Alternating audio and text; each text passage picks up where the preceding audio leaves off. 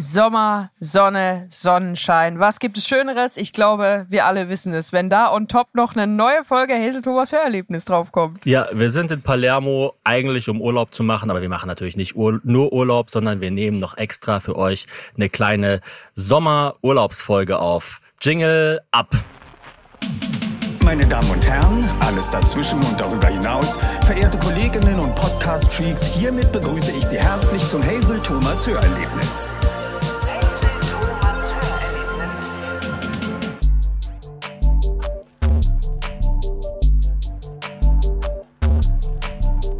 Thomas, wir sind zum allerersten Mal in einem Familienresort und mhm. ich muss sagen, ich bin selber schockiert darüber, wie sehr es mir gefällt. Ja, ich du redest ja die gedacht, ganze Zeit nur darüber, wie geil es hier ist. Ich weiß nicht, ob ich mich selber brainwashe, weil es dann doch etwas kostspieliger war als normal. Ich glaube, es ist eine eine Verbindung, also ein Mix von ganz vielen Dingen. Zum einen hast du es organisiert, deshalb musst du es natürlich auch total geil finden. Das kommt. Uh, das ist wie wenn so, wenn Eltern ihre Kinder in die Kirche schleppen und dann sagen, guck mal, wie schön, dieses bunte Fenster, genau. wie alt das Glas ist, was das wohl alles schon erlebt hat. Also ich muss ja auch sagen, also zum einen, mir geht's ja einfach gut, wenn es euch gut geht, ja. Wenn, wenn du ausgeruht bist, wenn unsere Tochter ausgeruht ist und so weiter und so fort, dann geht's mir natürlich auch gut. Und es ist schon cool. Also man ist hier aufgeräumt, es ist immer irgendwie ganz klar, was passiert. Es gibt sehr oft am Tag Essen. Äh, nur mancher, essen. mancher würde sagen, zu oft. Also ich, ich kenne Leute, die, die nehmen an solchen Ressorts so zwischen zwei und drei Kilo pro Woche zu, wenn sie hier mehrere Wochen sind. Und ich bin auch immer entweder am Kauen oder am Runterschlucken. Also was anderes ist eigentlich, also ich ja, bin oder man froh, hat halt Hunger, man hat halt Bärenhunger. Genau, ich bin froh, dass wir jetzt kurz diese Aufnahme zwischenschieben, damit ich mal kurz nix esse. Ja, also es ist Wahnsinn. Ich finde es immer wieder krass, wie man, wenn man unter vielen Menschen ist und es die ganze Zeit was zu essen gibt, wie man dann so konditioniert wird. Also wir hatten mal, es gibt so ein ja, so interdisziplinäres Kolleg in Günne, wo ich ein paar Jahre hingegangen bin, als ich noch dachte, dass ich mal Wissenschaftler werden würde. Und dort gab es immer Frühstück, dann Kaffee und Kuchen, Mittagessen, Kaffee und Kuchen, Abendessen Boah. und dann nochmal ein Nachtsnack. Uh. Und ich weiß noch, das ging eine, eine ganze Woche, da waren dann so Wissenschaftler aller, aller Genres vertreten. Und die ersten zwei, drei Tage dachte man immer so, boah, schon wieder Essen. Und so die Comic-Con der Neuroszene. Genau. Und dann so nach zwei Tagen dachte man so, was jetzt? Also jetzt, ich habe jetzt eine Stunde nichts gegessen. Langsam hätte ich auch ein kleines Hüngerchen wieder. Oh, was ist so ein kleines Schnittchen? Wir nehmen hier mit einem sehr interessanten Setup auf. Es ist, äh, also man sollte ja meinen, es ist wahnsinnig einfach zwei Mikrofone in den Recorder zu stecken und auf Record zu drücken. Vielen Dank, Beni, dass du es wahrscheinlich wieder fantastisch abmischen wirst. Aber es ist eine ganze Ecke komplizierter. Zum einen braucht man erstmal Vorverstärker, damit der äh, Recorder nicht nur Rauschen aufzeichnet, weil die Mikrofone aus irgendeinem Grund viel zu leise sind.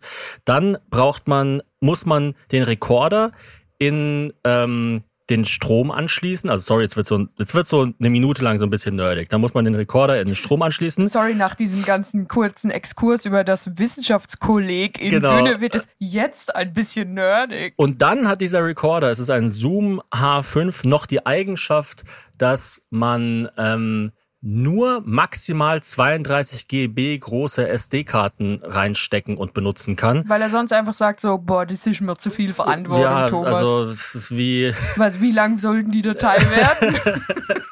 Aber was heißt das? Was sind denn 32 Gigabyte Das ist wie wenn man sagt, ich bums nur hässliche Menschen. So, so ein ah, bisschen. Okay, ich mache jetzt keine Parallele zu meinem Leben, weil es wäre in alle Richtungen beleidigend für uns beide.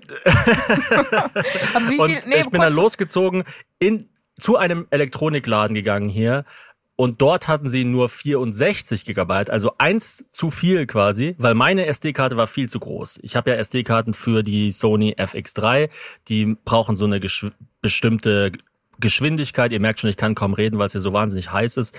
Also weil die natürlich dann Video und Ton auf das draufschreibt und weil die Videodateien halt so gut sind, muss es so genau, schnell immer die Dateien in 4K füllen. mit allen möglichen ja, ja. Farb äh, ich verstehe. Bit, Bit da, Datentiefen sagt und man glaube ich. Und hier ist ja einfach so eine kleine Person drin in diesem Audiorekorder, genau. der dann so einzeln die Tondateien so Bit für Bit auf diese Karte meißelt. Der so liebevoll so die äh, so die Tonspuren so rein Der so eine Sinuskurve zeichnet genau. einfach und warte mal, 32 Gigabyte, das wären so, was sind das, so neun Stunden Ton?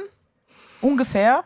Oder 20 Stunden Ton? Also es schon ein langer, ich würde langer sagen, Podcast. ein Podcast, genau, mit, wenn man Wave nimmt, ein Podcast, es ist schon so 700 MB, würde ich sagen. Also es kommt dann natürlich drauf an, also okay, wie aber viele dann ist es Spuren lang. und so also dann weiter. könnte man zweieinhalb Tage Also mit. Ton kann man schon eine ganze, eine ganze Menge machen. Ich habe jetzt aber, glaube ich, nur 8 oder 16 GB drin. Du, es aber wird reichen, es, wird Thomas, es reichen. wird es wird reichen. Wenn ihr, die, wenn ihr diese Aufnahme hört, hat's gereicht. ja?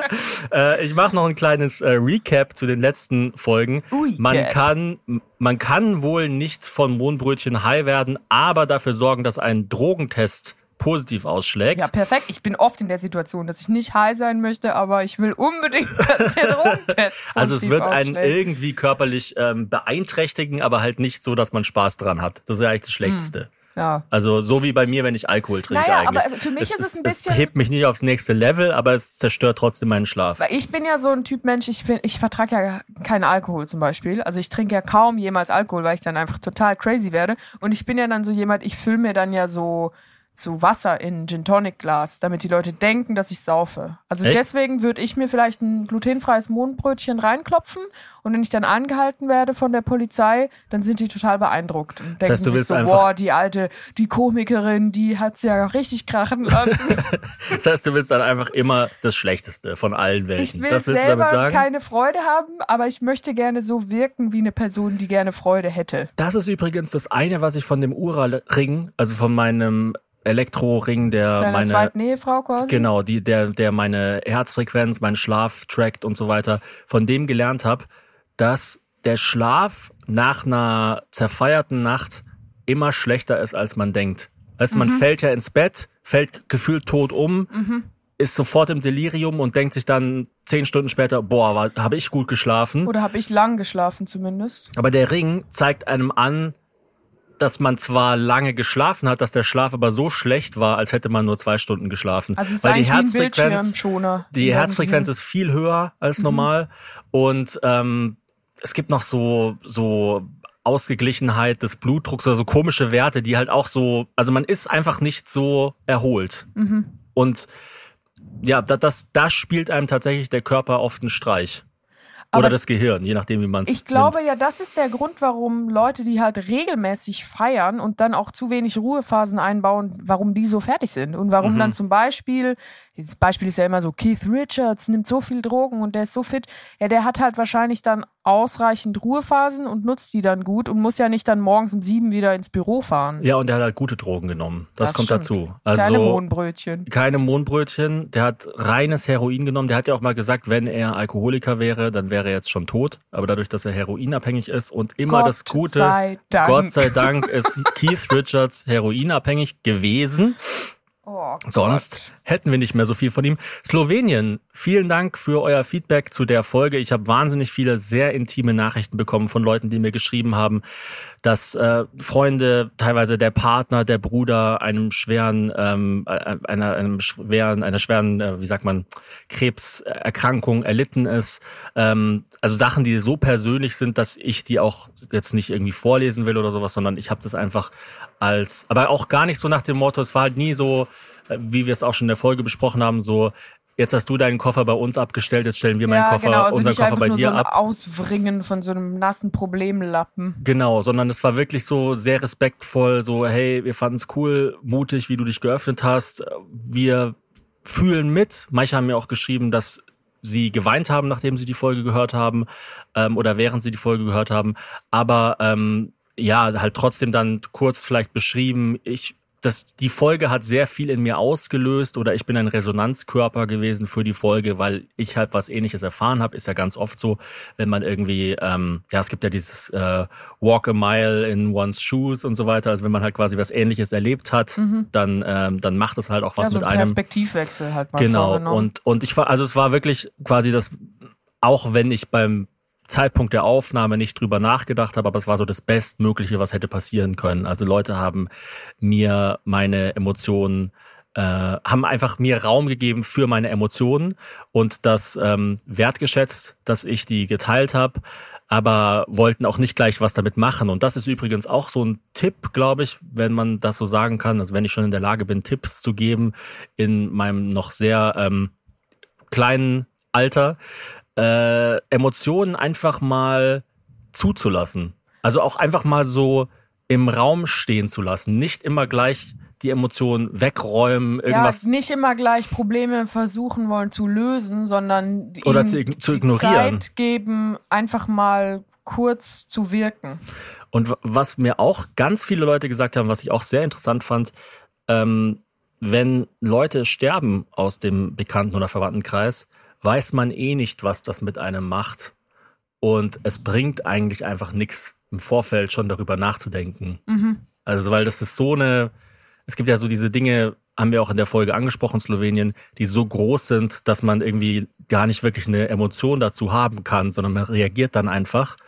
Ähm, das ist ja wie das zum Beispiel bei sehr schweren Unfällen gibt es ja manchmal die Situation, dass Leute unter Schock stehen und dann so ihren abgetrennten Arm suchen oder sowas noch gar nicht den Schmerz noch gar nicht fühlen können mhm. quasi. Und ähm, das gibt es halt auch bei Situationen und es bringt gar nichts, die im Vorfeld zu overthinken.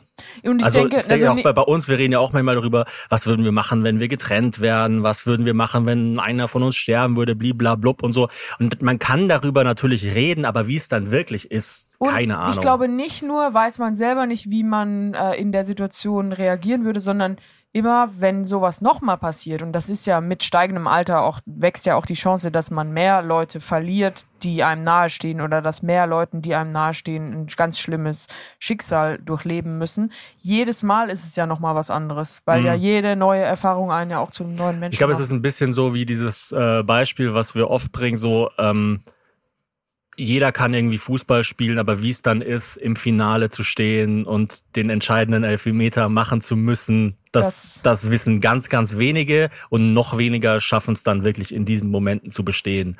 Oder auch bei dir auf einer Bühne stehen vor tausend Leuten. Jeder kann das in seinem Kopf theoretisch, aber das dann auch wirklich machen, keine Ahnung. Ja. Oder? Ja, also ich möchte jetzt nicht das schöne Gefühl mit von auf der Bühne äh, stehen irgendwie vergleichen mit dem nee, traurigen meine, Schicksal, das na, andere haben. Aber klar, du weißt man kann, nie. Man, man kann ta vor tausend Leuten stehen, ist so eine überwältigende Aufgabe, dass man die gar nicht geistig durchdringen kann, meine ich damit. Ja. Und deswegen bringt es nichts, darüber nachzudenken. Und es gibt ja diesen Spruch, den fand ich als Kind immer total blöd von Erich Kästner, es gibt nichts Gutes, außer man tut es. Aber viel schlauer wird eigentlich ein Gedanke gar nicht mehr. Weil ja, es wirklich so, also es gibt ja, nicht nur gibt es nichts Gutes, außer man tut es, sondern es gibt auch nichts, solange es nicht schon mal gemacht wurde. Natürlich ergibt es trotzdem Sinn, über Dinge nachzudenken. Also sonst könnte man ja auch sagen, äh, ja, gut, Bei Sterbehilfe zum Beispiel, ja, mhm. bringen die Person einfach um. Ja, nee, also es gibt ja schon Dinge, Probleme, die man, also das, dafür ist ja geistiger Austausch da, dass man quasi über Probleme nachdenkt. Aber klar, also am Ende des Tages weißt du halt nicht, wie wie sich's anfühlt, in der Situation zu sein, bevor du nicht in der Situation warst. Was ich noch sehr interessant fand, dass es einen Spiegelartikel gab, also ich glaube, es war sogar eine Titelstory, wo verschiedene Urlaubsziele vor allem in Europa miteinander verglichen wurden und Slowenien mittlerweile als eines der attraktivsten Länder Ach, was? gilt. Ja. Okay, und also Ljubljana, die Hauptstadt und mhm. was noch? Weil ich kenne äh, ja einfach nichts.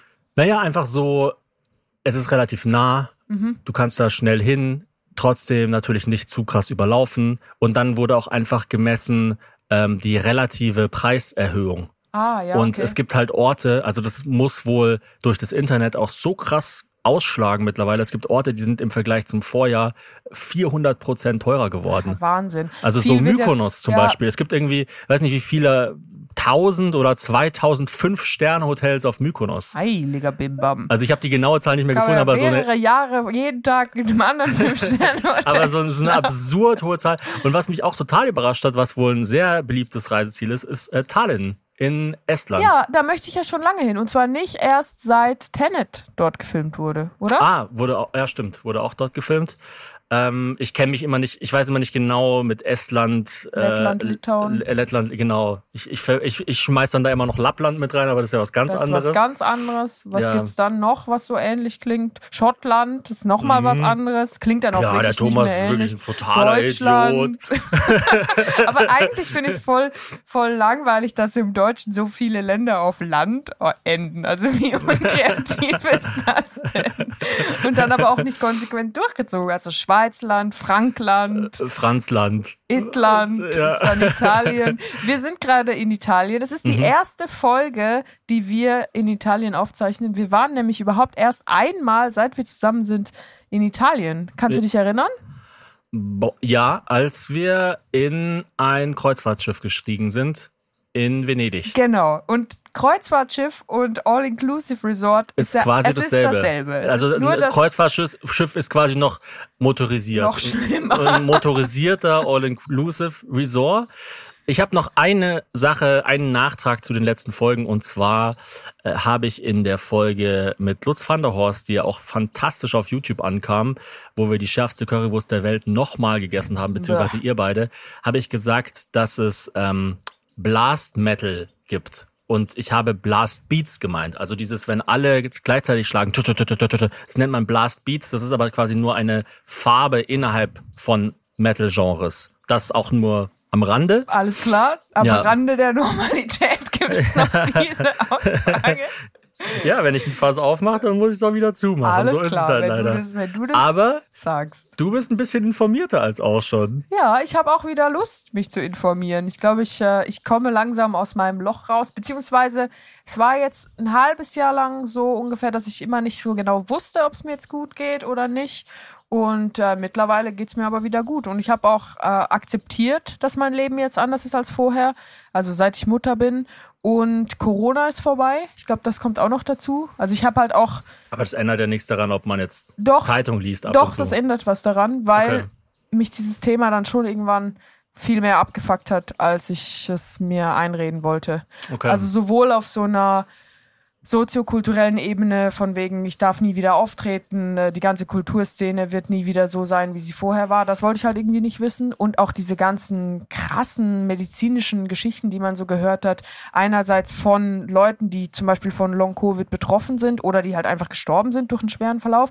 Und andererseits aber von diesen krassen äh, Oppositionen gegenüber Impfstoffen oder was auch immer. Also mich hat das einfach fertig gemacht, dieses ganze Thema. Und du konntest ja nicht eine Nachrichten-Internetseite, geschweige denn eine haptische Zeitung aufmachen, ohne dass sowas direkt in dein Gesicht reingespült wurde. Mhm. Also das hat bei mir schon so eine, so eine Informiertheitsmüdigkeit ausgelöst. Ja, das ist ja auch das, was man bei Müttern ganz oft hört, dass sie sagen, sie werden quasi sensibler durch die Mutterschaft und dadurch auch weniger in der Lage, äh, Nachrichten zu konsumieren. Also wir kennen ja auch ganz viele Leute, die einfach sagen, sie konsumieren gar keine Nachrichten mehr. Genau so. Und ich dann- habe nach 9-11 aufgehört. Genau.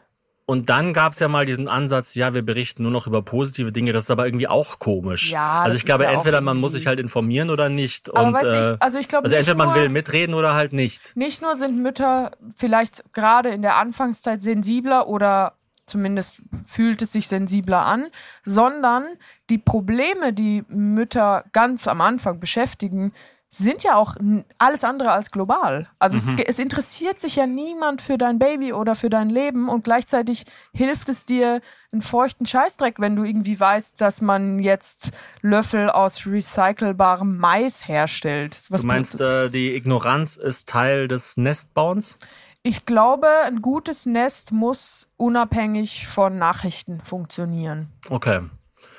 Was sagst du denn zur Nachricht, dass ich äh, Dave Staffel 3 gesehen habe und mega geil fand und du jetzt auch fünf Folgen gesehen hast von der dritten Staffel? Die ersten beiden Staffeln sind ja auf Disney Plus. Kann ich nur empfehlen, zieht sie euch unbedingt rein. Ich würde sagen, an Dave zeigt sich, ob man Geschmack hat oder nicht. Ich kann mir nicht vorstellen, dass jemand Geschmack hat und diese Serie nicht mag. Gibt's bestimmt da draußen irgendwo. Aber die Serie von Lil Dicky über sein Leben, über seinen Werdegang mit allen möglichen Gastauftritten ist wirklich absolut spektakulär, gilt als eine der besten Serien zur Zeit. Und ich habe letztens äh, die dritte Staffel irgendwo illegal gestreamt, kann man sagen. Hazel dazu überredet, sie auch anzufangen Was zu heißt schauen. überredet? Ja, ich ich hab will gesagt, nicht, also ich bin, ich genau. fand ja erste und zweite Staffel Dave total toll. Es ist Genau. nur, ich war eine Woche alleine mit unserer Tochter im Urlaub und äh, wann soll ich denn da noch irgendwelche Ja, ja, so, es war jetzt nicht so als- blond, weil ich finde, ich finde auch, wenn man ill illegal streamt, finde ich die Pop-up-Fenster, die kommen, die sind immer, es ist so klar immer entweder ich blas dir ein für 200 Stunden oder du kriegst eine Milliarde Dollar, wenn du mhm. hier drauf gehst. Also es ist immer so klar übertrieben, dass. Es ist auch schon ganz klar an Männer adressiert. Also. Ja, also das beruhigt mich, weil ich persönlich habe mich jetzt gar nicht abgeholt gefühlt. Mhm. Aber ich finde es eine super Show. Ich weiß gar nicht genau, ob ich Lust habe, das so zu zerpflücken, warum ich es so toll finde, weil manchmal will man ja auch Dinge, gerade jetzt, wo ich noch, ich habe erst fünf von zehn Folgen gesehen und ich will es noch gar nicht so überanalysieren, aber ich würde schon einfach mal aus dem hohlen Bauch raus sagen, es ist auf jeden Fall das Beste, was ich. Ach so, nee, das ist eigentlich nicht das Beste, was ich den letzten zwölf Monaten Es gibt ja habe. wahnsinnig viel gute Sachen zurzeit. Also äh, ich finde es ja krass, bei Trump gab es ja so die Theorie, dass die Kunst besser wird, dadurch, dass die Zeiten schlechter werden. Und das hat sich dann erstmal nicht bewahrheitet, aber ich habe das Gefühl, jetzt langsam jetzt ernten, ernten wir, wir die von Früchte. der Beschissenheit von Trump. Ja, auch das Kinofilme mittlerweile. Es gab ja diese ewig lange, für meinen Geschmack viel zu lange Phase, wo eigentlich nur Superheldenfilme erfolgreich die waren und sonst gar immer nichts. schlechter wurden. Die dann aber auch immer schlechter wurden, genau. Und dann auch irgendwann nur noch Marvel-Filme. Am Anfang war es ja sogar noch The Dark Knight und X-Men und so ein paar andere Sachen. Mittlerweile ist es ja dann fast nur noch Marvel gewesen. Und mittlerweile ist ja wirklich so, also dieses Jahr war, glaube ich, das erste oder zweite Jahr, wo man sagen kann, die Filme, die gut sind, sind erfolgreich. Mhm. Also die Blockbuster, die gut sind, und die Blockbuster, die schlecht sind, die haben halt einfach keinen Erfolg. Aber es gibt jetzt also auch Super Mario war ein super Film, finde ich. Zumindest ein super, so. also ein also guter, ja, guter Familienfilm. Thomas, sonst hieß es ja Mittel-Mario. Genau. Ganz ehrlich. Also jetzt müssen wir schon mal hier normal bleiben. das hat doch mal Till Reiners gesagt, wenn ich äh, ein Klempner wäre, hieß ich geht so Mario. Das war, glaube ich, einer seiner ersten Texte. Und äh, Across the Spider-Verse zum Beispiel, super Film, mega erfolgreich. Der dritte Guardians of the Galaxy, mega Film, mega erfolgreich. Jetzt äh, Indiana Jones 5 soll schlecht sein, total abgeschissen. Ant-Man 3 soll schlecht sein, total abgeschissen. Überraschung. Ähm, dann der, der letzte Tor, Tor 4 soll schlecht sein, total abgeschissen. Was glaubst du, wie Oppenheimer wird?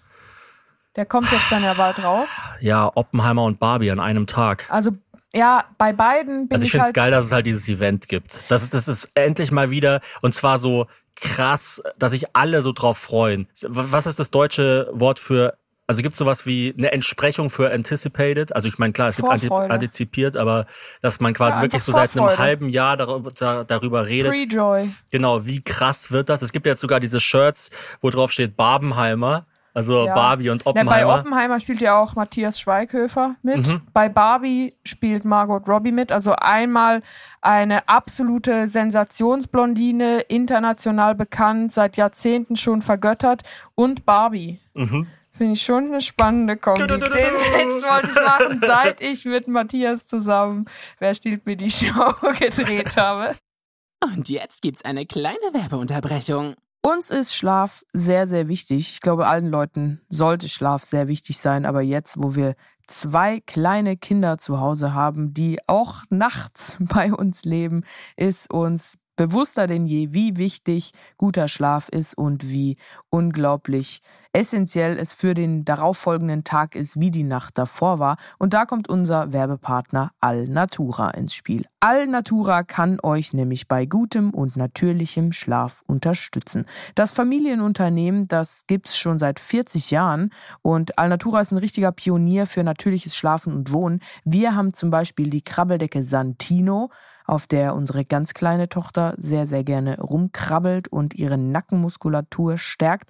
Und für die große Tochter haben wir von Alnatura die Bettdecke Lio Vita. Das ist eine Kombi-Bettdecke mit Druckknöpfen. Das heißt, wenn es mal eine wärmere Nacht ist, dann kann man nur eine Schicht nehmen. Wenn es eine kältere Nacht ist, dann gibt es zwei Schichten. Früher gab es ja Jahreszeiten, sowas wie Winter und Sommer. Heute habe ich das Gefühl, kann man alle fünf Tage einfach komplett einmal die Garderobe ändern. Und da ist so eine Kombi-Bettdecke für mich eigentlich das Praktischste. Alnatura bietet eine ökologische Baby- und Kinderzimmerausstattung aus 100% natürlichen Rohstoffen. Das sind alles sichere und schadstoffgeprüfte Produkte. Die Produkte sind keine Lagerware, sondern die werden auftragsbezogen hergestellt. Das heißt, es ist nicht einfach irgendwo so ein Container, wo eine Milliarde Babydecken rumliegen und dann kriegt ihr eine zugeschickt, sondern es gibt nur das Beste fürs Baby und und fürs Kind und somit auch für euch. Es gibt auch ein komplett veganes Sortiment und außerdem gibt es auch bei Alnatura eine Fachberatung durch zertifizierte SchlafexpertInnen.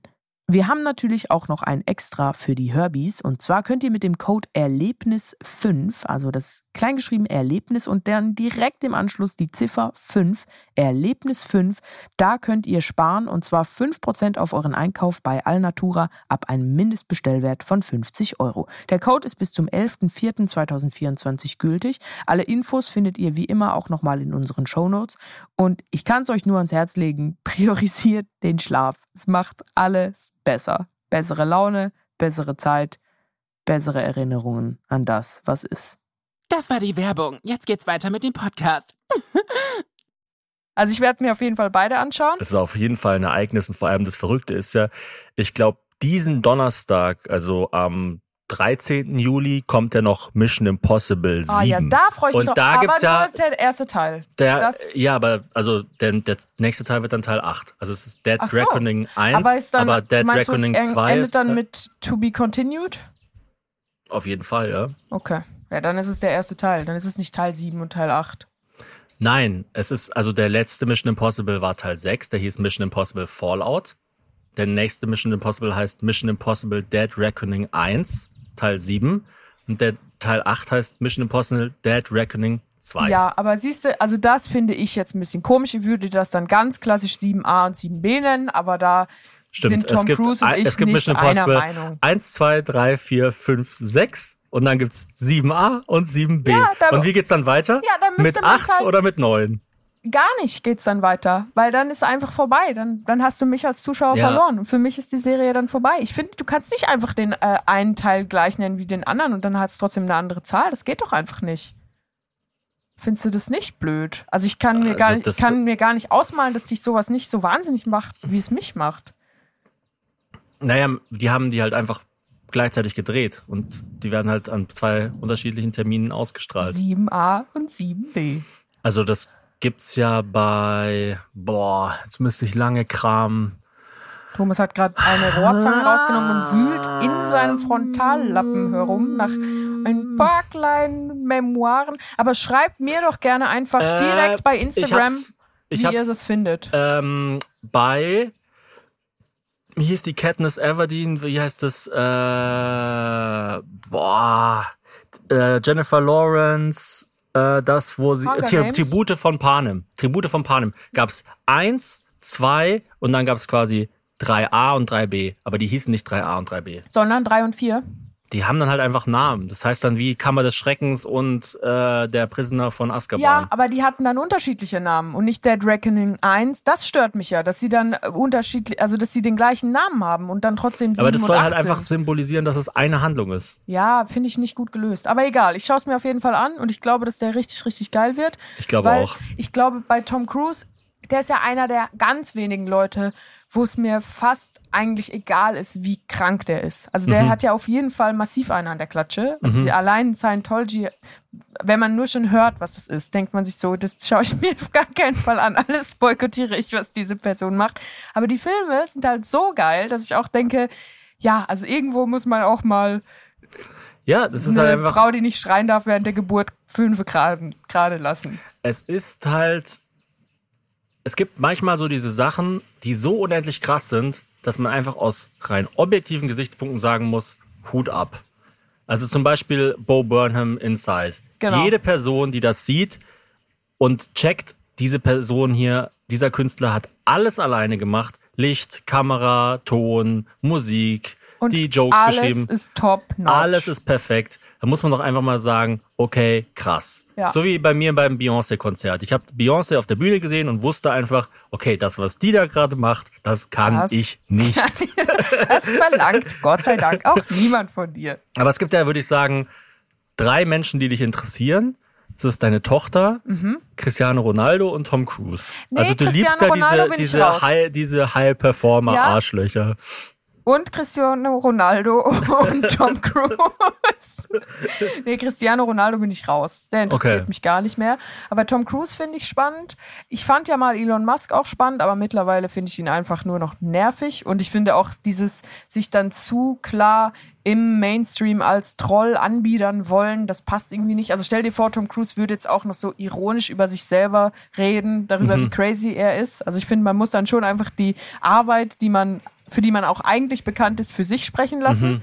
Das ist dann cool. Du meinst, äh, Elon Musk hat quasi ist zu sehr damit beschäftigt, das Making-of zu schreiben, als dann den eigentlichen Film zu drehen. Absolut, Weil genau. das ist ja, glaube ich, bei diesen, in Anführungsstrichen, Genies oder so, so Popkultur, Entertainment-Genies auch so geil. Zum Beispiel auch Beyoncé. Sie geht ja nie in Podcasts oder Tom Cruise. Weißt du so, die machen halt einfach alle zwei Jahre ein fettes Ding, Genau, legen, legen ja fettes nicht, Ei. Die können ja auch nur, die können ja auch nur hier- enttäuschen, ganz ehrlich. Genau, also was will denn Beyoncé in dem Podcast Oder, oder man kann erzählen? anders sagen, vielleicht die leben von dieser Rarheit auch so ein bisschen. Also dass, dass man ein, oder äh, Leonardo DiCaprio, der hat ja nicht mal Instagram oder so. Also hat er, glaube ich, aber da, da zeigt er nur Fotos von Orangutans und so und äh, aber nicht von sich quasi.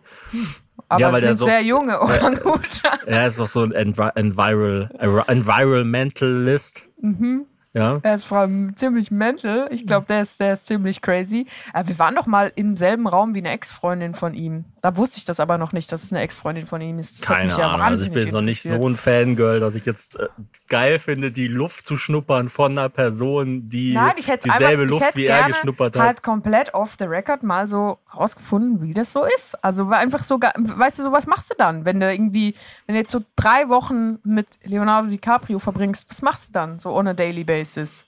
Also geht man dann auch irgendwie ans Buffet, wenn man im Hotel ist? Ja, wahrscheinlich nicht, oder? Ist man Nee. einfach immer nur alleine und lädt irgendwelche Bilder von Affen ins Internet.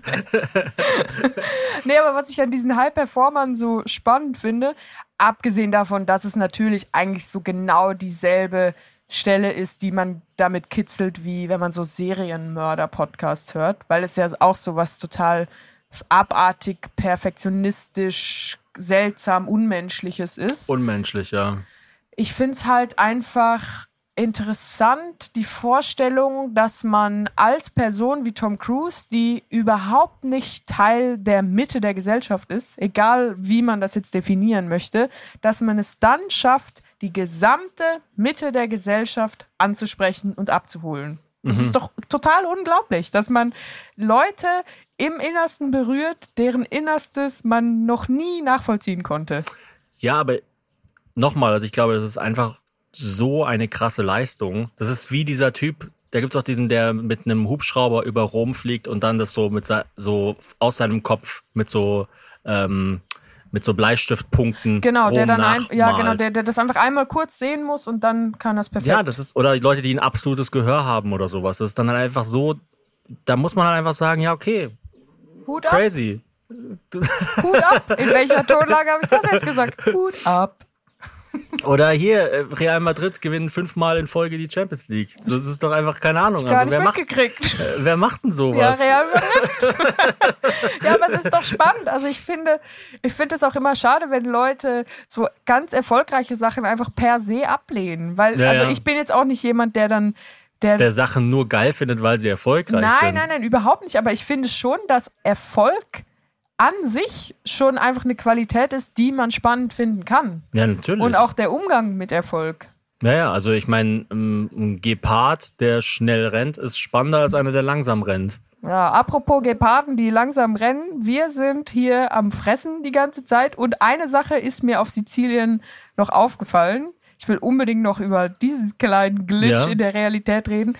Alle Männer, also es ist, Entschuldigung, jetzt folgt eine kurze Sequenz über Lookism, aber ich finde, einmal im Jahr am, am Strand. Das heißt, es folgt eine Sequenz über Lookism. Jetzt bist du halt einfach. Jetzt bin ich Arsch. kurz ein Arsch. Und darum geht's auch, da sind wir schon beim Thema. Irgendwo hier muss eine riesige Tüte mit Arschbacken sein, weil die Männer hier haben alle keine Arschbacken. Also es Mhm. ist wirklich, es ist ein Wunder, dass die Badehosen nicht runterfallen. Ich habe noch nie so viele, so abwesende Arschbacken gesehen wie hier. Was Die ist denn sehen, los? die sehen alle aus wie, äh, wie heißt der Gru? Ich habe die Filme nie gesehen, aber ich einfach unverbesserlich. Weißt du, der so, der so wie so ein, der geht so nach unten Ah, der, quasi. Ja, der von äh, Steve Carell gesprochen wird. genau, im Original. Also der, der, so einen ganz komischen Dialekt hat. Also das ist so ga ganz Mhm. komisch. So, ich glaube, so ganz grob war die Bühnenanweisung osteuropäisch. ja, und äh, der hat doch auch so ganz breite Schultern und dann so winzig kleine Storchenbeine. Ja, und, so ein es bisschen ist so, da hier so ein Negativarsch. Also es Mhm. ist so, man, wenn die die Italiener tragen auch gern. Und das finde ich auch sehr, sehr spannend hier. Wir sind äh, zu einem Zeitpunkt hier, wo eigentlich nur italienische Touristen hier sind. Wir sind fast die einzigen Deutschen. Und äh, ein paar vereinzelte Franzosen hat es, aber sonst nur Italiener. Und hier ist ja sehr innen, dass man so enge, kleine Badehosen anhat als Mann. Und da sieht man natürlich die Abwesenheit der Arschbacken extrem gut. Und das ist etwas, das wusste ich einfach nicht, dass das überhaupt, also du hast ja einen sehr gorillesken Arsch, würde ich jetzt mal sagen. Also du hast einfach einen richtigen juicy Booty. Und hier, also wenn man deinen Arsch... Soll ich sagen, danke? Nee, sag einfach gar nichts. Aber wenn du rückwärts an einen italienischen Mann in Badehose gehen würdest, der exakt dieselbe Beinlänge hat wie du, dann würdet ihr perfekt aneinander passen, weil dein, dein äh, konvexer Hintern passt genau in den konkaven Hintern der gemeinen Bevölkerung hier. Das, ich wollte es nur kurz Äh, du, gesagt so, haben. Also das wirkt, jetzt so, als wolltest du irgendeine Reaktion Nee, von mir. Was will- soll ich dazu sagen? Ja. Du gar nichts. Also, Äh, okay. Oder doch, kurze Frage. Findest du das nicht auch unglaublich faszinierend? Oh Gott. Findest du das nicht auch unglaublich faszinierend, dass manche Leute hier, Nein, ohne jetzt. Also daneben 90 klingen zu wollen, 90 Prozent der Männer auf Sizilien haben nicht nur keine Arschbacken, sondern denen fehlt das Volumen einer Arschbacke dort, wo schon keine ist. Also die haben quasi Okay. negativ vier Arschbacken. Ich find's krass. Ja, das ist doch wie, dass es halt, vielleicht hängt es zusammen, ganz viele Leute gibt äh, hier, die äh, so Haare auf den Schultern haben. Also so richtig wie Das so, hängt Lo sicher nicht so wie so zusammen. Locken. Also das finde ich ja auch, das finde ich ja auch immer sehr befremdlich, aber keine Das Ahnung. finde ich überhaupt, also ich finde, das kann man nicht miteinander vergleichen, weil die Okay. Locken, ich, das Die ist Locken auf eine- den Schultern, schöne, die Lockenlänge, Die die, der Schulter ist umgekehrt proportional. Ja, aber ich finde, die Abwesenheit der Arschbacken wird mehr als nur kompensiert durch die wahnsinnige Gastfreundschaft, durch auch die Also ist super Kinderliebe. hier. Die sind so geil gegenüber Kindern. Und auch halt so, die mögen es, also das mag ich ja eh, ich meine, das ist ein absolutes Klischee, klar, keine Frage, aber so am italienischen Volk, wenn man das so sagen kann, so dieses Genießen und auch dann wollen, dass andere Leute genießen. Ja. Also das ist ja schon fast was so im Kern italienisches, dass man halt sagt, so dieses fünf Grade sein lassen. Es gibt auch so einen italienischen Spruch, sowas wie, ähm, ich glaube, Wein, Nachtisch und LiebhaberInnen äh, werden nicht gezählt. Ah, Und das finde ich halt super. Also okay. so Cheat Weinflaschen.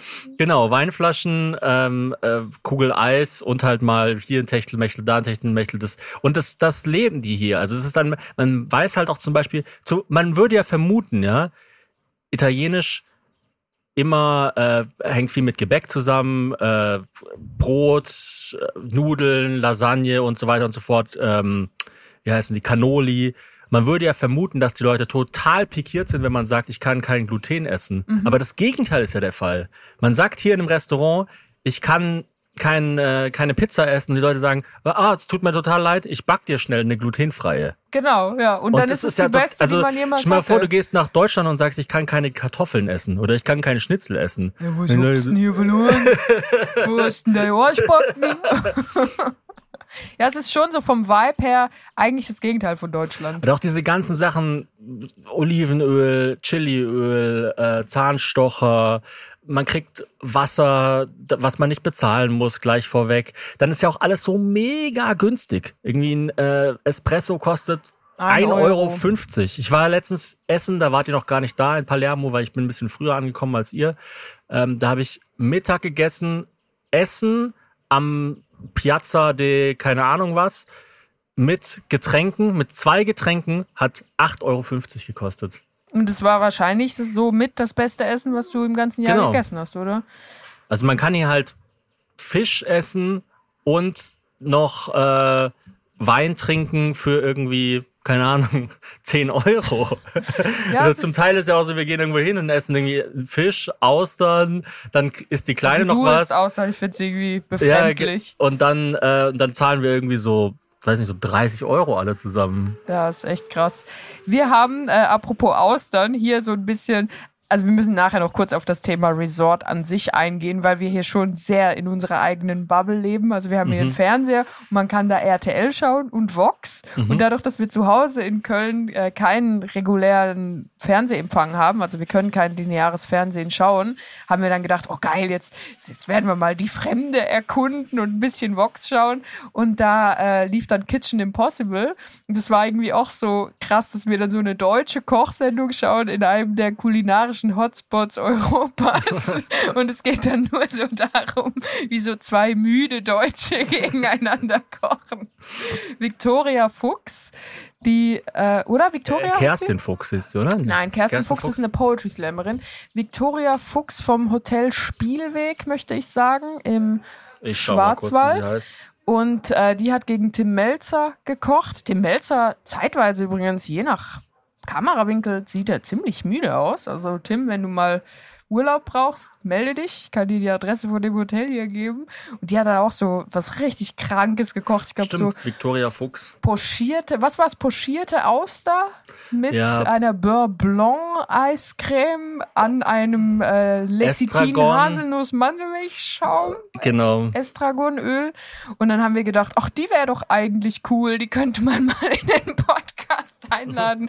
Schau mal, wie die äh, bei Instagram so ist. Und dann haben wir herausgefunden, ach so, wir haben schon des Öfteren mit ihr gechattet und ich habe es aber einfach vergessen. Also Victoria, falls du das hier hörst, Grüße gehen raus. Ich finde, du bist sehr beeindruckend und wir verbringen unsere Ferien damit, dir zuzuschauen, wie du kochst. Mhm. Ja. Aber trotzdem Austern geht gar nicht. Äh, und ihr Ding war, sie war in der Nähe von Hofsgrund, da wo wir das Bobbycar-Rennen gemacht haben, Genau, oder? und da hat sie jetzt auch noch, also ich glaube, sie hat die Küche von ihrem Vater übernommen dort. Ah, oder sie okay. auf jeden Fall bekocht sie dort ein Romantikhotel. Vielleicht Mhm. können wir da ja mal hingehen. Was ich an so einem Familienresort so ein bisschen komisch finde, ist so die Frage, inwiefern ist das überhaupt Urlaub?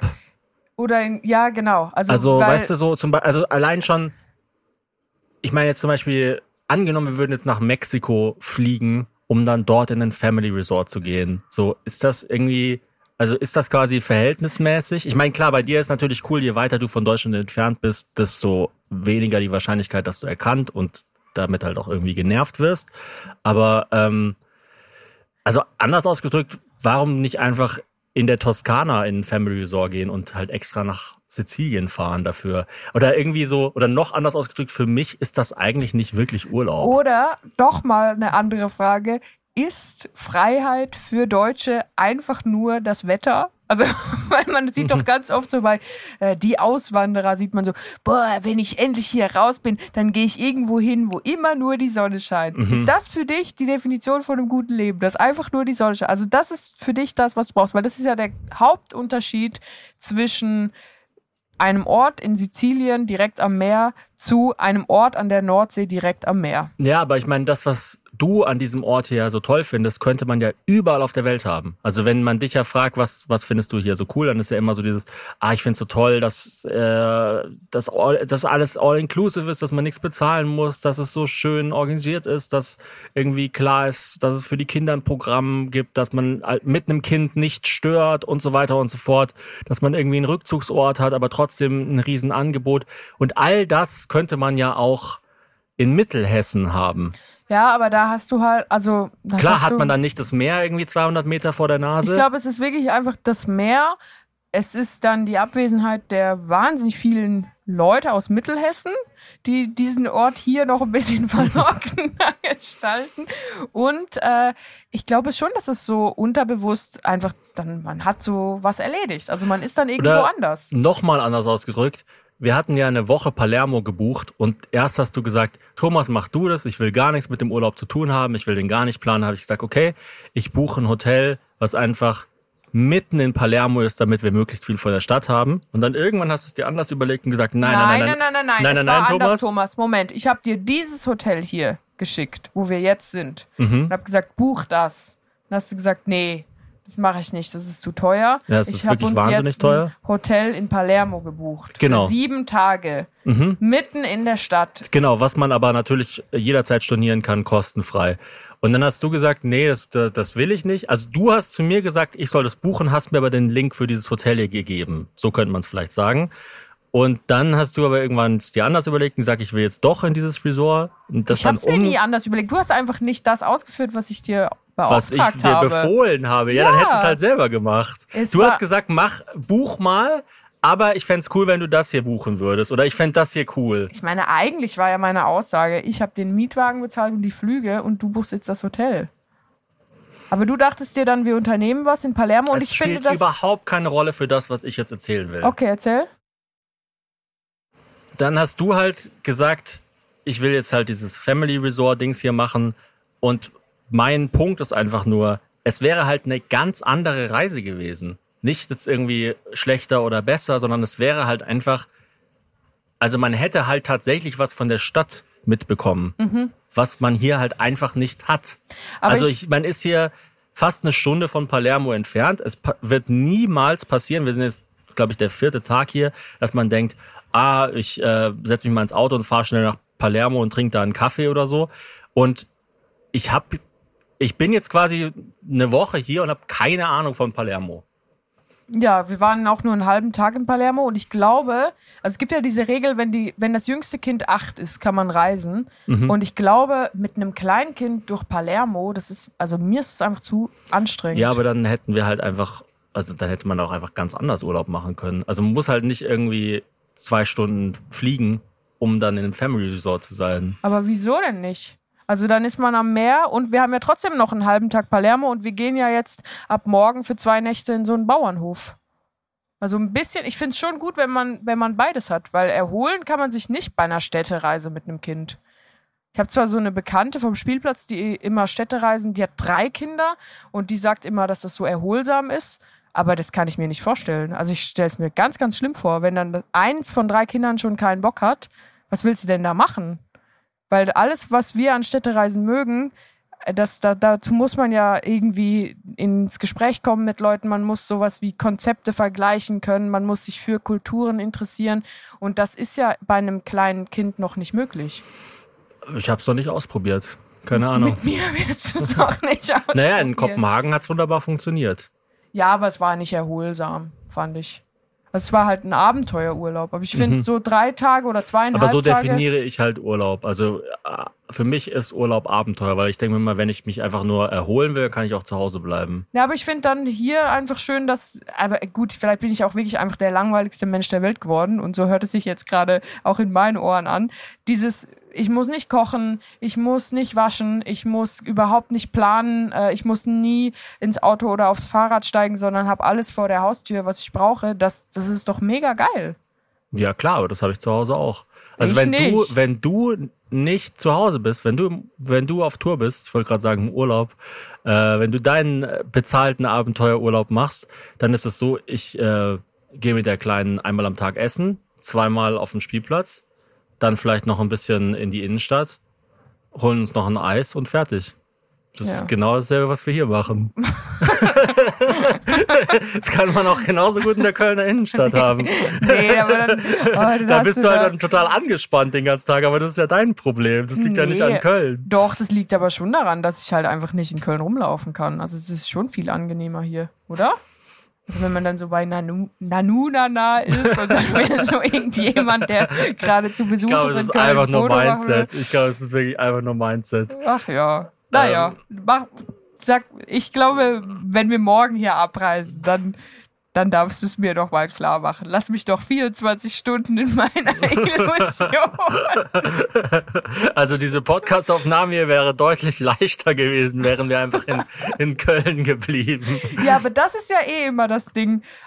Einfacher ist es ja immer gar nicht zu reisen. Also dieses ganze Packen und dann zum Flughafen gehen und es wird ja auch alles immer nerviger. Also es ist ja wirklich einfach ein Fakt, dass seit Corona, ob das jetzt wirklich so ist oder ob die äh, Fluggesellschaften oder Reiseveranstalter oder Hotels oder was auch immer das dann künstlich so als Grund vorschieben, aber es ist ja alles ätzender geworden seit Corona. Und trotzdem ist, glaube ich, dieses, haha, die Pandemie ist vorbei, ich darf jetzt auch wegreisen. Das ist halt so ein großer Faktor bei den Leuten, dass sie das dann alles noch auf sich nehmen und trotzdem verreisen. Drei Fragen zum Schluss.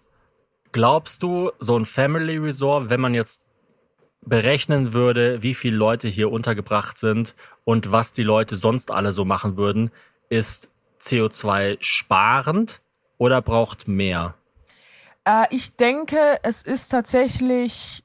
Also wie viele Leute sind hier untergebracht? 2000, 3000? Un, un, ja, es ist schon sehr viel. Also ich glaube jetzt Es ist auch wahnsinnig es gut organisiert, nicht, muss man sagen. Ja, jetzt ist es noch, also wir sind noch nicht bei 2000, würde ich sagen, aber hier passen bestimmt 2000 aber Leute rein. Leute, die hier arbeiten, sind bestimmt 200, 300. Also Ja. das so, so, die sind auch, die haben sogar so Hierarchien. Also es ist immer so, für einen Gebäudekomplex ist dann einer der Chef und der hat dann nochmal unter, oder auch in jedem Restaurant gibt es ja dann so Chefs und die telefonieren dann immer mit so Unterchefs. es ist eigentlich genau wie so ein, äh, so ein Matzdreh bei so einem CDU-Parteitag. Das sind immer so pseudo-wichtige Leute mit so Schläuchen in den Ohren. Nee, aber die, also sie sind nicht, die machen das wahnsinnig, wahnsinnig gut. Und ich glaube auch, dass so ein Family ja, sie Resort sehr davon. gut, aber sie, sie haben jetzt nicht so eine große Verantwortung wie, wie der Bodyguard glaub, der- von Angela Merkel. ja, aber, aber ich glaube, das Resort lebt davon, dass es halt so wahnsinnig, also es lebt von diesen in Anführungsstrichen Meinzelmännchen, die hier überall rumlaufen ja, und die, die ganze sehr Zeit alles motiviert wegräumen. sind, sehr schnell und wahnsinnig gute und Gedächtnisse haben. total gut gelaunt. Also wenn die nicht auf Zack wären, dann wäre es halt. Und das ist auch so ein bisschen das Ding. Also wir können natürlich als Außenstehende nicht da reinblicken, wie wie gut die zum Beispiel bezahlt werden oder behandelt werden. Ja. Und das ist so. Ich finde, damit steht und fällt das Ganze halt. Also wenn man jetzt rauskriegen würde, ja, ja, man die ist sparen hier am Mindestlohn oder Farm so genau, genau, und wird dann genau. so gepampert. Das ist schon sehr unangenehm. Genau, stimmt. genau. Also das, das ich meine, der, der, der Wohlstand an diesem Ort hier fußt meiner Meinung nach einzig darauf, dass hier wahnsinnig viele Leute die ganze Zeit arbeiten. Und die Frage, wie in Anführungsstrichen gut ist das hier, steht so und fällt ein bisschen dann mit, wie gut werden diese Leute behandelt. Und das kann ich natürlich als Außenstehender nicht sagen. Genau, beziehungsweise dein Einfluss darauf, wie sie behandelt werden, ist ja nur ganz, ganz klein, weil die Interaktion mit dir ist ja wirklich nur ein Promille. Und es kann ja auch sein, dass die Chefs oder diese Unterchefs den Leuten zum Beispiel nicht direkt sagen, aber zu verstehen geben, ja, du wirst jetzt zwar nicht so gut bezahlt, aber dafür kannst du dann vielleicht mal irgendwie abends eine Frau klar machen oder was, weißt du so. Hm, ja, das kann ich mir schon gut vorstellen, Ja, so das- dass es hier so ein bisschen, naja. Und dann kommt aber noch dazu, weil unsere Tochter geht ja wahnsinnig gerne in diesen Kids Club hier. Mhm. Und da sind ja, ich glaube, vier junge Frauen, die da arbeiten. Und dann dachte ich zuerst so, Gott, die Armen, weißt du, die sind dann ab 10 Uhr morgens in diesem Kids Club und basteln irgendwie mit den Kindern und dann ist um 21.30 Uhr noch die Minidisco und dort tanzen sie dann noch äh, zu Baby Shark irgendwie eine Choreo. Aber ich habe das auch gemacht, als ich Mhm. so alt war und ich fand es eigentlich ziemlich geil. Also ich finde, es gibt auch also das ist jetzt ein sehr komischer Satz, aber es gibt für Ausbeutung einen kleinen Zeitraum im Leben, wo es nicht nur okay ist, sondern sogar so ganz cool als Erfahrung. Also weißt du, es gibt einen Ja, das ist Zeitpunkt. dieses Lehrjahre sind keine Herrenjahre. Ja, genau. Also es gibt einfach einen Zeitpunkt im Leben, wo, wo man finanziell nur für sich selber verantwortlich ist und wo quasi alles, was man verdient, noch ein Zubrot ist und wo der Hauptverdienst eines Berufs die Erfahrung ist und nicht das Monetäre. Und hier stimmt ja auch dieser blöde Spruch, ich mach dort, ich arbeite dort, wo andere Urlaub machen. Gut, ja, das stimmt immer in der Hotellerie. Genau. Ja, aber ich, also da kommen wir nochmal auf die Frage zurück, wenn man das jetzt in Mexiko machen würde oder zum Beispiel auf Jamaika gibt es auch solche Resorts. Und da finde ich, ist es dann doppelt ein Grund, das nicht zu machen, weil einerseits ist Italien und Deutschland noch so ähnlich, dass man jetzt nicht sagt, oh, Italien, die Erfahrung, da muss ich irgendwie mir anschauen, wie die Leute so leben. Ich kann mir das ja gar nicht vorstellen. Das stimmt ja nicht. Ich kann mir das ja vorstellen. Ich war ja auch schon oft in Italien. Und gleichzeitig, wenn man jetzt nach Jamaika geht, also einerseits eben will man dann halt wirklich sehen, wie ist denn so Jamaika an sich? Und ich will nicht einfach nur in so eine Blase rein.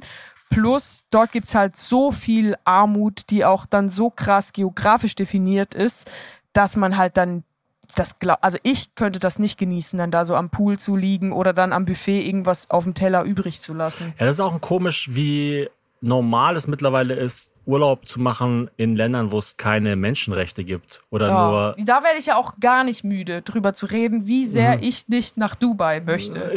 Immer wenn diese, wenn diese komischen Leute mir sagen, oh, geh mal für fünf Tage mit dem Kind nach Dubai, ist mega erholsam. Nein, nein, danke, das möchte ich nicht. Ich gehe mal nach Nordkorea, ist mega erholsam.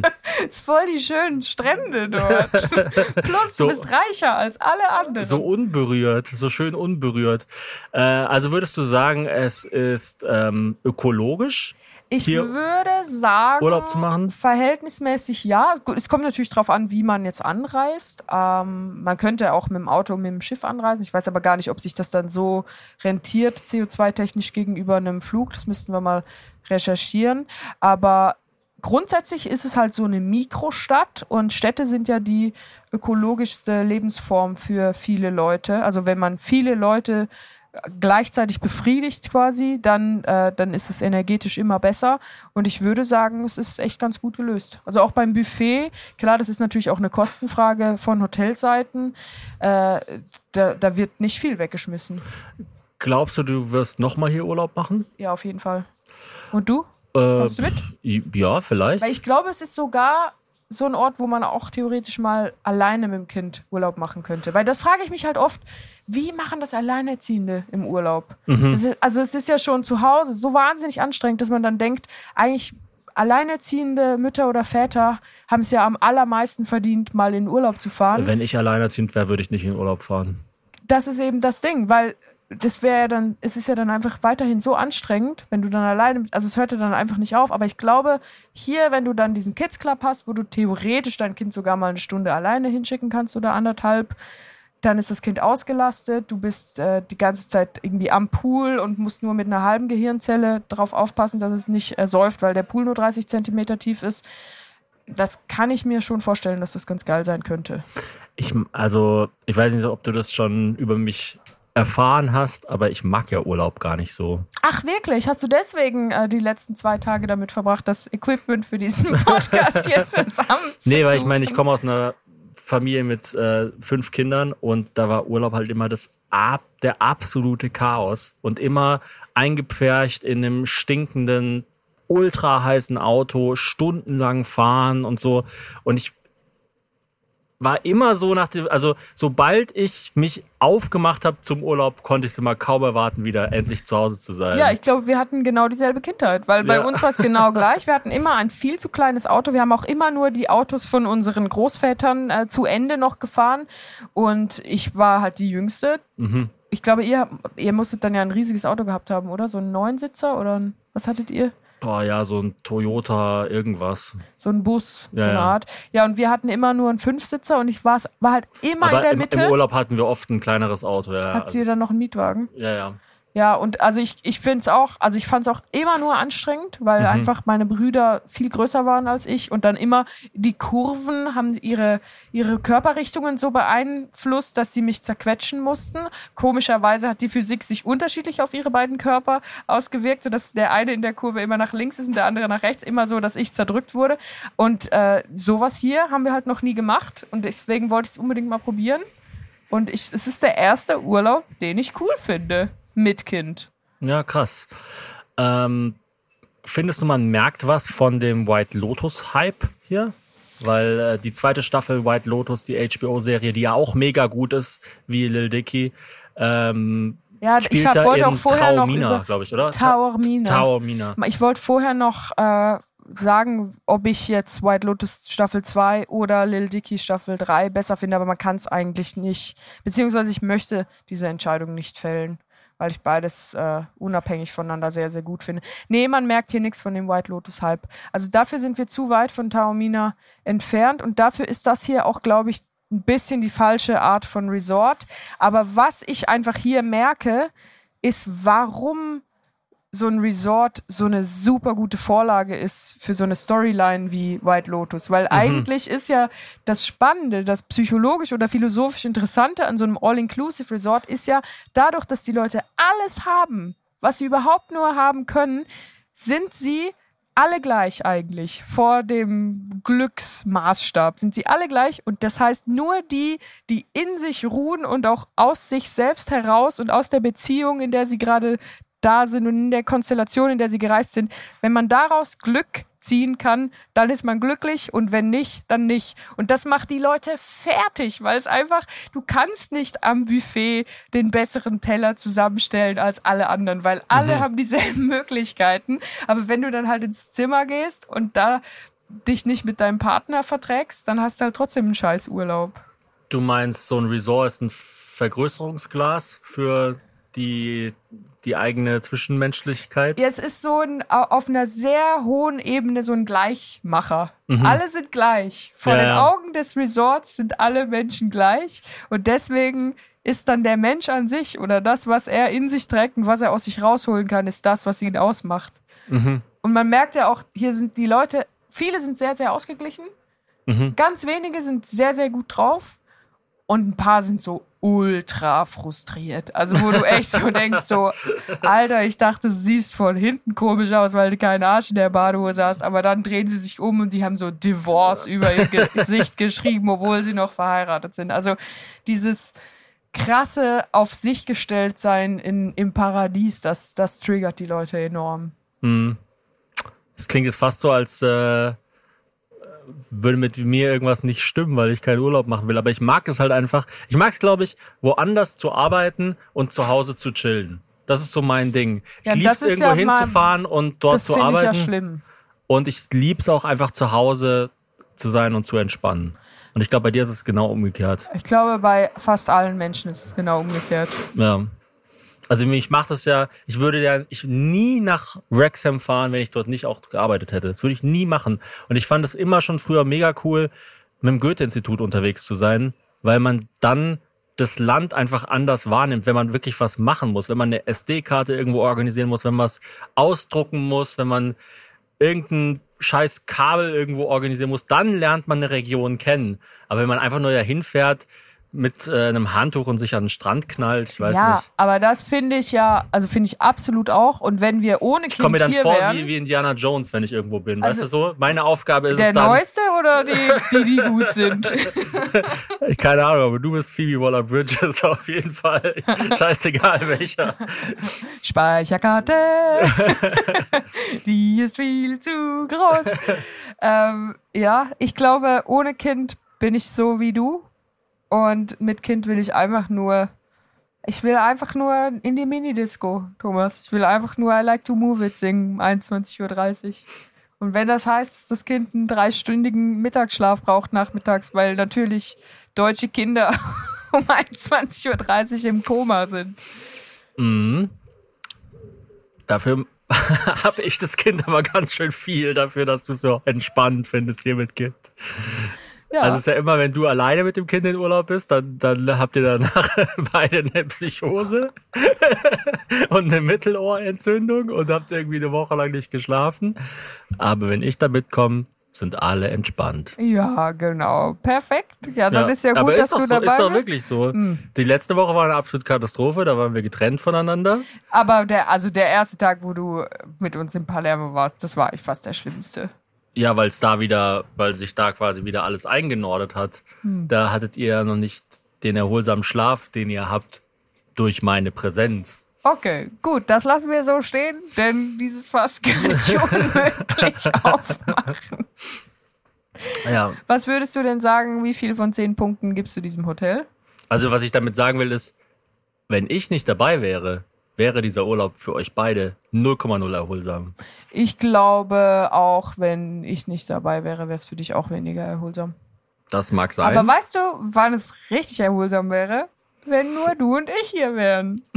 ich glaube, das ist halt der springende Punkt. Das ist einfach, egal wo du bist mit einem kleinen Kind, es ist einfach nicht erholsam. Also man ist ja immer, ich dachte mir auch vorher, unsere Tochter ist jetzt in dem Alter, wo sie so Sachen erzählt, sie, sie kann schon sprachlich sich sehr gut ausdrücken, aber sie hat halt einfach überhaupt noch gar, also sie checkt Sachen gar nicht. Sie sagt immer so ganz komische Sachen. Am Pool hat sie zum Beispiel gesagt, ja, äh, ich lege mich dann gleich dorthin und dann kommt noch ein Schinken und dann esse ich eine Banane. Und ich dachte, was, was laberst du hier die ganze Zeit? Sie sagt ja auch voll oft, dass sie äh, Dinge will, die sich nicht miteinander vereinen lassen. Also sie sagt dann irgendwie so, ähm, ich will nicht barfuß laufen, ich will aber auch keine Schuhe anziehen. Man denkt sich dann so, ja, also irgendwas muss man halt. Genau, und ich will jetzt in den Swimmingpool, aber ich will auch gleichzeitig schlafen. Ja, Ja, ja. nein. Und man ist halt die ganze Zeit mit so einem total geisteskranken Menschen unterwegs, der natürlich überall hin noch eingeladen wird. Und man ist immer zu 100 Prozent von der Stimmung des Kindes abhängig. Und das ist äh, natürlich schon jetzt nicht. sei denn, man hat einen verständnisvollen, modernen, starken, beruhigenden Partner, der Ein dazu Tag, noch bescheiden ich würde so gerne einen Tag lang die Welt durch deine Augen sehen. Das Ja, ich muss ja so krass sein. Ich mache ja zum Beispiel hier alle Nächte mit dem Baby. Es funktioniert wunderbar. Wir schlafen, das musst du zugeben, wir schlafen irgendwie jede Nacht neun Stunden. Das ist gut, ja. Das ist sehr Und gut. Also da bin ich mir- dir auch sehr da dankbar da für, dass ich mir ich einfach ein bisschen trotzdem noch schlafen tagsüber kann. anhören, wie anstrengend alles ist und wie müde du immer bist. Ja, Ja, das ist halt so. ja. Es Tja. ist schön. Es ist aufregend und schön. Und ich war noch beim Summer Jam, apropos aufregend und schön, da war es auch richtig cool. Ähm, ich fand vor allem, also der beste Act war wirklich Nina Chuba. Ich war wirklich überrascht. Ah ja? Ja. Das nur ganz. Also wer waren denn die anderen Acts? Nur, dass wir das ein bisschen einordnen können. Jan Delay, Protoge, wie heißt der? Ich weiß nicht. Pro, Protoje. Keine, keine Ahnung. Ich kenne nur The Prodigy, aber die gibt's Äh, nicht und die anderen Acts kannte ich nicht. Aber ich meine, das Geilste war natürlich da einfach am See zu chillen und sich ein bisschen ist Afrobeats da in reinzuziehen. diesem äh, Badesee, See, oder? genau. Ja, wobei das ist gar kein Badesee mehr, glaube ich. Ich glaube, in Köln gibt es keine Badeseen mehr. Ich glaube, die sind alle gekippt.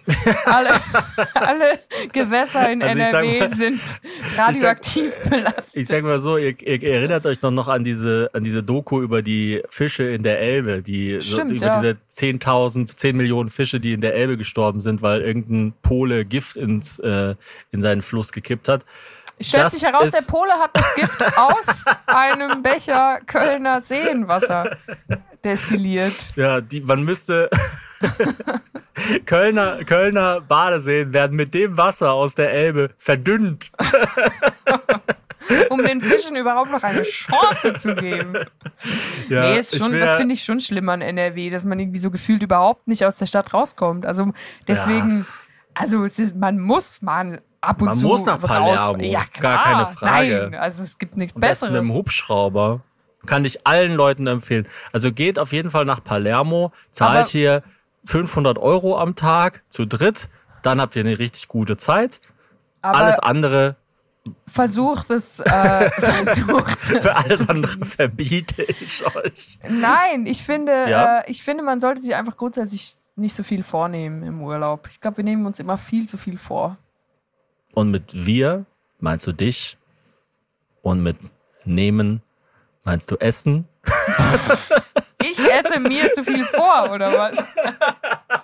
Apropos Essen, wir haben jetzt seit Ja, wir haben jetzt über einer Stunde seit, nichts boah, gegessen. Die, die Aufnahme läuft seit über einer Stunde, wir haben nichts Uh, gegessen. Ja, deswegen Es- habe ich so einen flauen ja, Magen. also ich weiß gar nicht, wie ich überhaupt noch die Energie aufbringe, um hier zu reden. ich weiß gar nicht, ob ich noch die Kraft habe, wieder zum Buffet zu spazieren, um mich mit einer Panna Cotta bis an den Stuhl zu quälen. Also ich fand es auf jeden Fall cool bis jetzt in dem Urlaub hier. Ich fand es cool beim Summer Jam, das war mir wichtig äh, zu betonen. Ich finde Lil Dicky und vor allem Dave mega cool. Die Staffel, schaut das unbedingt an, die neueste. Ähm, und danke nochmal für euer Feedback zur Slowenien-Folge. Ich glaube, ich habe alles gesagt, was ich sagen wollte. Und du? Ich bin einfach nur froh, dass unser Kind gerade einen wahnsinnig langen Mittagsschlaf macht, sodass wir diese Folge hier aufnehmen können und dass wir vor allem dann heute Abend um 21.30 Uhr genügend Kraft haben, um in die Minidisco zu gehen, weil, ach, ich weiß auch nicht. Also vielleicht bin ich einfach blöd geworden, aber es erfreut mein Mutterherz total, wie, wie sie einfach Spaß hat an diesen hohlen Liedern. Mini-Disco. Mini-Disco. Also es ist, ich finde es so krass, wie man, wie man sein Kind dann einfach so feiert, weil man einfach so mit jedem Dance-Move, den das Kind lernt, die Unabhängigkeit auch sieht, die das Kind äh, äh, irgendwie mit auf den Weg gekriegt Also hat. ganz ehrlich, deine Emotionalität ist einfach ein Flipperball, die jeden Tag in irgendeine Richtung geschossen wird. Ja, würde ich mal Und- sagen, Augen auf bei der Frauenwahl. Nee, wir sind einfach eins zu eins wie die Monster in Monster AG.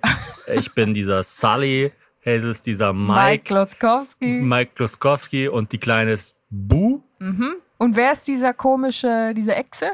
Gibt's den auch noch hier? Die so, Böse, so einen bösen Kellner. der Assburgler, der allen die, die Arschbacken wegklaut. Ja, Also, pass auf deinen Hintern auf, Thomas. Am besten reist du nur noch mit Stuhl und äh, dann kann auch dein Bäckchen nichts passieren. mich freut's, dass wir es geschafft haben, diese Aufnahme hier zu machen. Ich Mal hoffe, gucken, ob es wir es auch schaffen, sie an euch zu senden. ich hoffe, es ist nicht zu stressig für Beni, das Ganze zu mischen.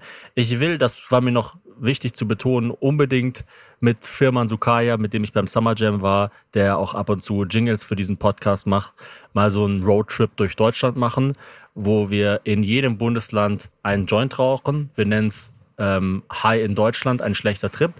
Aber ich glaube, das werde ich dann so in 15 Jahren machen, wenn die meisten Kinder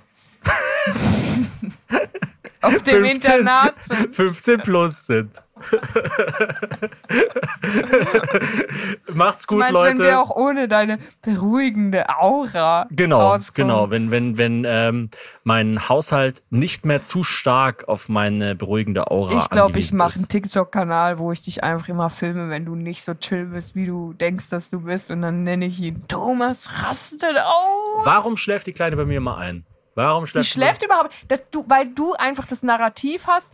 Du sagst immer nur, wie geil alles ist, und ich sag halt immer nur, wie anstrengend alles ist. Aber dieses ganze Gelaber bei mir schläft die immer sofort ein. Und gestern dann Das so, hast du doch "Puh, es früher hat mal zu mir gesagt, Es hat jetzt zweieinhalb Stunden gedauert. Das ist total normal, dass die Kinder bei der stärksten Bindungsperson, das ist in sehr, sehr vielen Fällen und in unserem Fall auch so, die Mutter, dass sie dort mehr Mühe haben loszulassen und bei Vaterfiguren stellen sie sich Das heißt, tot. bei, bei mir denken sie, oh, das ist so Oh, kacke, da nerv schlafe ich lieber. Es ist wirklich so. okay.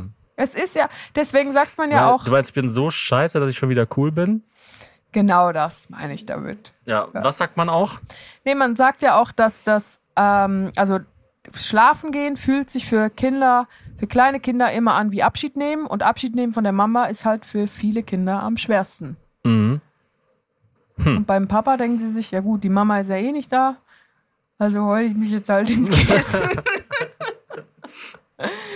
nee, keine Ahnung. Vielleicht bin ich auch einfach nur neidisch, aber ich weiß, dass ich die Wahrheit sage. Ich habe noch, Schön, dass du es selber einsiehst. Ja, ich hab noch äh, drei Fakten zu Sizilien. gerne.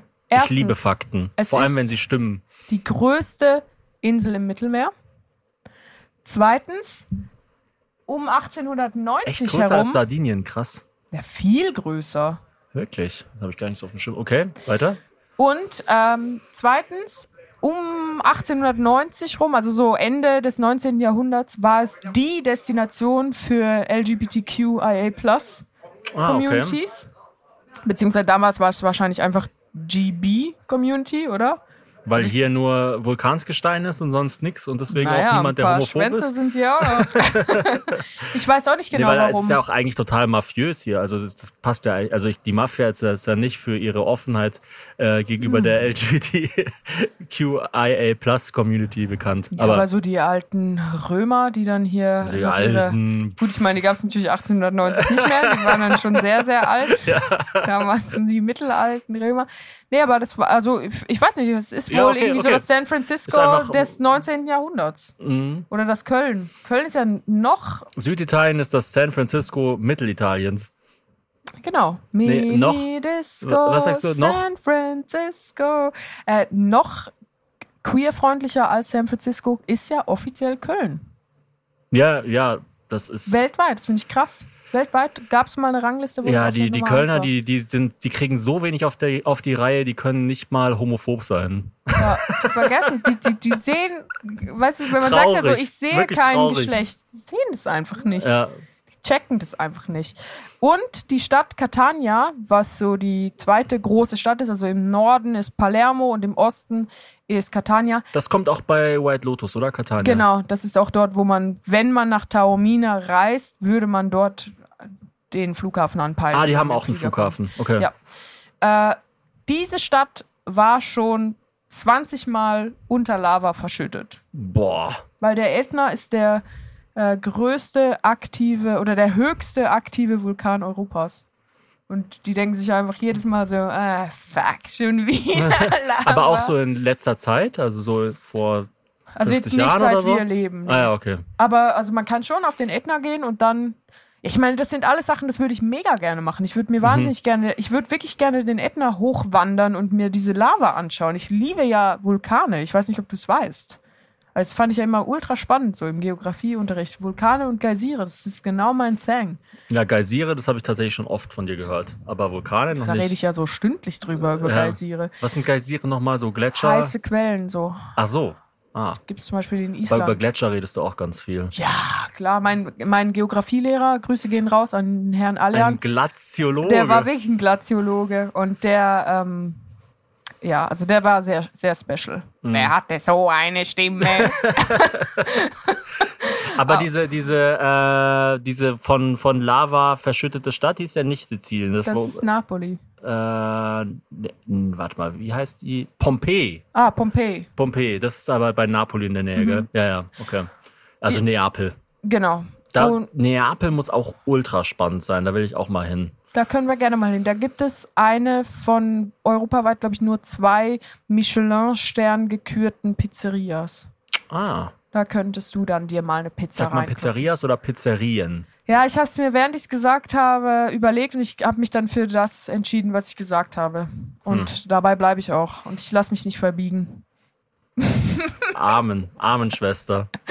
Also gut, äh, apropos Amen. Wir gehen jetzt hoffentlich bald wieder zum Tischgebet, denn das nächste Mal steht an. Bin gespannt, was für eine Variation des Wackelpuddings heute auf der Dessertplatte steht. Aber äh, zwei kleine Wackelpudding werde ich in Form meines aus der Form geratenen Hinterns wieder stolz nach Deutschland transportieren.